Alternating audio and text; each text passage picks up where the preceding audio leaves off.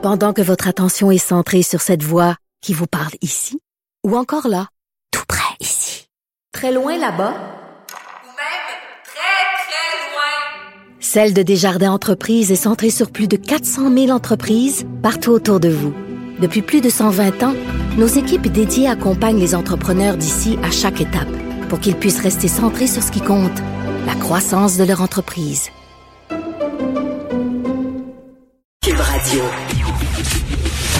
La chronique argent. Une vision des finances pas comme les autres. Alors, nous parlons avec Yves Daou, directeur de la section argent du Journal de Montréal, Journal de Québec. Carl Marchand, le, le recherchiste qui dit euh, ben, gin tonic, même s'il est 9 h le matin, là, Richard, non, quand même. Quand même pas. Écoute, Yves, euh, ils sont contents, les restaurateurs des régions oranges, d'ouvrir, là. Vraiment. Ah, ben moi, ben moi, je pense que c'est évidemment une, euh, euh, une bonne nouvelle, là, parce que, écoute, euh, moi, je, je veux juste te dire en passant, je regardais récemment, là, paquet de restaurants euh, actuellement à Montréal qui vendent tout leur équipement sur Kijiji. Ah, ouais. C'est vraiment, c'est vraiment, parce que sûr, il y en a certains là, qui vont mourir, là. C'est pas sûr, il y a pas sûr- seulement ceux qui vont survivre, mais il y en a qui vont mourir, puis ils vendent tout leur matériel sur Kijiji. C'est vraiment, euh, vraiment triste. Écoute, des millions de dollars de Québec pour Alstom. Qu'est-ce que c'est ça? là? On est déjà en train de les aider, là. Écoute, là, tu, ah, tu te rappelles la fameuse euh, saga Bombardier et le REM, les trains indiens, là, qui, euh, dans le fond, là, on a donné les contrats de fabrication des wagons qui vont servir pour le REM à, à une compagnie qui s'appelle Alstom, qui, qui évidemment fabrique euh, les, les trains en Inde. Alors là, aujourd'hui, je te rappellerai que maintenant, un mois après que la le bombardier a été, le transport a été acquis par Alstom. Là.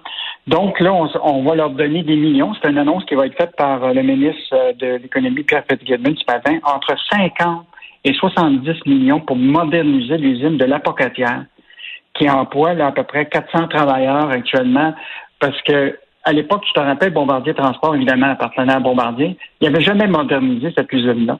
Et donc, euh, dans le fond, l'entreprise Bombardier, c'est elle qui aurait dû, à cette époque-là, moderniser l'usine. Tu comprends ça? Ben oui. Aujourd'hui, Alstom, qui est quand même un, un grand joueur, là, parce que Alstom, je veux juste te rappeler là, que euh, cette entreprise-là, dans son dernière année financière, là, a fait pour à peu près 944 millions de profits. Ils ont des liquidités de 2 milliards, puis ont une valeur euh, de, de 5 milliards. Fait que aujourd'hui, est-ce que cette entreprise-là n'a pas les moyens, justement, de Ben oui. dépenser entre 50 et, soi- et, et, et 70 millions pour moderniser l'usine? Pourquoi les Québécois? Tabarnouche, tout le temps, nous autres qui déroulons le tapis rouge pour ces gens-là. Ben, en- en- je ne sais pas si c'est eux autres qui en font la demande ou c'est plutôt nous autres qui leur offrent de, de- de le faire. Mais on va poser ces bonnes questions-là aujourd'hui au ministre euh, Fitzgibbon. Et je te rappellerai quand même là, que euh, la caisse de dépôt ok, est aussi, aussi actionnaire aujourd'hui, un principal actionnaire de Alstom, là, compte tenu de la transaction qu'on a faite avec euh, euh, Bombardier Transport. là. Donc, euh, on subventionne le REM, tu t'en rappelleras, parce qu'on garantit 8% de rendement à la caisse. Mhm. La Caisse donne le contrat du, euh, des fabrications à Alstom pour que ça soit fabriqué en Inde. Et là, aujourd'hui, on va mettre 50 à, à 70 millions pour moderniser l'usine. Il y a quelque chose qui est... euh, que- Hey, non, mais on ça- en a-tu mis de l'argent dans Bombardier? Ça n'a pas de bon sens. Puis là, dans Alstom, on commence à mettre de l'argent dans Alstom. Vraiment, là. Puis là, tu vois, l'usine de la Pocatière, là, ça employait à une époque là, 1000 travailleurs. Euh, Aujourd'hui, ils sont 400 qui travaillent à l'usine pour finir les, les, les, contrats de- du métro euh, de Montréal, Azur. Mais là, à partir de ce moment-ci, ils n'auront plus de contrat. Et donc, déjà, le PDG d'Alstom, Henri Poupard-Lafarge, en janvier 2021, là, il a fait une entrevue au journal avec euh, Sylvain Larocque, qui disait clairement que son objectif, c'était évidemment de, de maintenir cette usine-là. Puis là, on comprend qu'il cherchait des subventions, mais en plus de faire du lobbying pour le fameux tramway de Québec. Ben oui. Ben, on n'arrête Ça fait pas. que, ça fait que, écoute, c'est un cercle vicieux, là, tu comprends-tu, de ces multinationales-là qui, Mhm. qui pourtant ont des fonds. C'est pas, c'est pas des gens qui, qui manquent d'argent dans le temps. Mais, ils doivent, doivent disais, se dire entre eux autres, là, Hey, va, va au Québec, là, ils sont tellement niaiseux, là, ils vont te donner plein de millions de dollars. Là. Ouais, voilà. Euh, euh, donc, euh, tu veux nous parler de la petite séduction au Saguenay?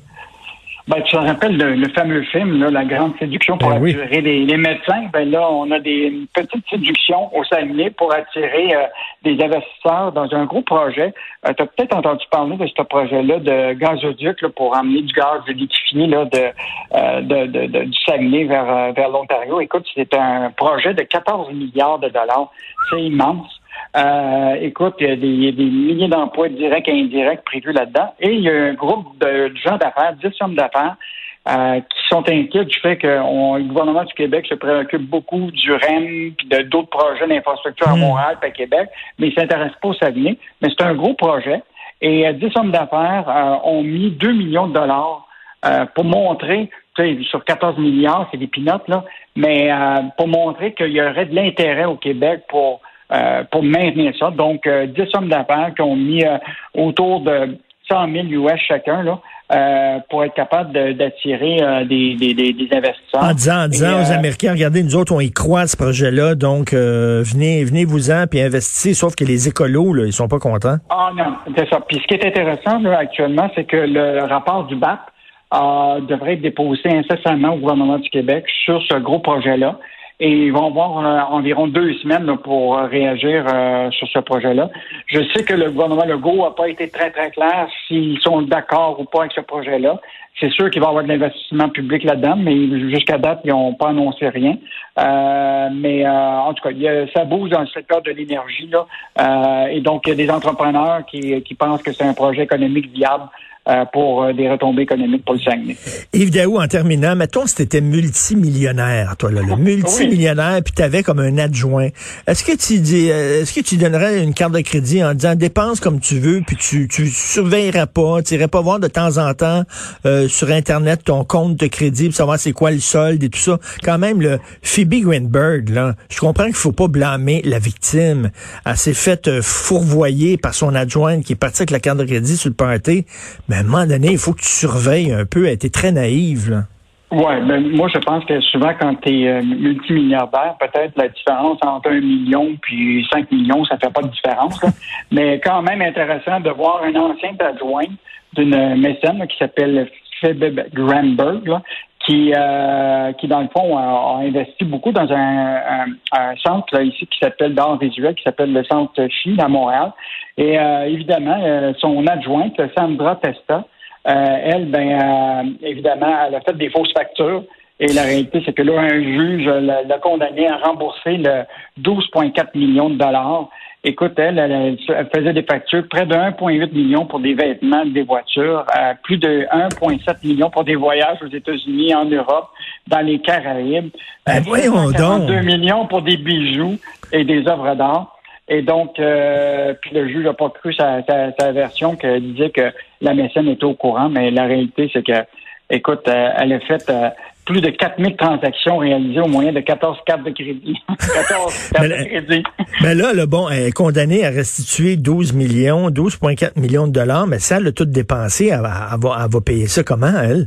Non, moi, j'ai l'impression que la, la mécène ne verra jamais la couleur de cet argent-là. là. Ben non. C'est quand même une bonne histoire de, de, de riche. Ben écoute, là, ça n'a pas de bon sens. Là, à un moment donné, là, je- tu, tu surveilles un peu ton compte, ton compte de crédit pour savoir qu'est-ce que ton adjointe fait avec sa carte. Euh, Non, mais c'est- ça fait qu'il faut vraiment surveiller euh, nos cartes de crédit, euh, mon cher Richard. Hey, écoute, là, moi, j'avais, ben, j'avais mis, j'avais, j'avais mis mon numéro de carte de crédit sur le jeu vidéo de mon fils, ok, un jeu vidéo en ligne, là. Puis, euh, il avait besoin de s'acheter une petite affaire sur son jeu vidéo, une arme, une épée, ou je sais pas trop quoi, ça valait trois piastres. Fait que là, j'ai mis le compte de crédit, mais j'ai oublié de l'enlever. Et à un moment donné, un mois après, j'ai regardé mon compte de crédit en disant, taboué! Qu'est-ce que c'est ça, cette affaire-là? J'ai confronté mon fils en disant, ben là, on va enlever comme mon numéro de compte de crédit sur, ta sur ton jeu vidéo, hein. Fait que elle a pas fait ça. 12 millions de dollars partis en fumée. Bravo. Merci. Merci. Et, oui. Merci. OK, à demain. À demain, à demain.